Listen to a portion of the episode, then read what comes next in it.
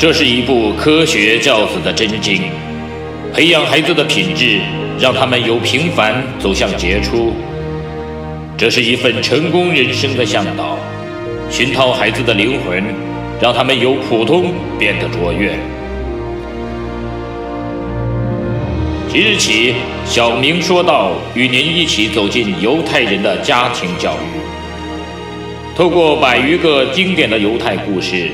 品读到蕴含着无穷哲理与智慧的教育箴言与心得，从而帮助孩子创造属于自己的美好人生。嗨，大家好，我是小明说到的小明。这次我们说到的话题叫做“百万富翁”。塔木德有这样一个故事的记载：有一个年轻人在河边唉声叹气，一位犹太教士说：“傻孩子。”你是一位百万富翁，叹什么气呢？年轻人不信，教士说：“我出二十万买你的健康，你愿意吗？”年轻人说：“啊，不愿意。”教师说：“我出二十万买你的青春，你愿意吗？”年轻人说：“啊，也不愿意。”教师说：“我出二十万买你的美貌，你愿意吗？”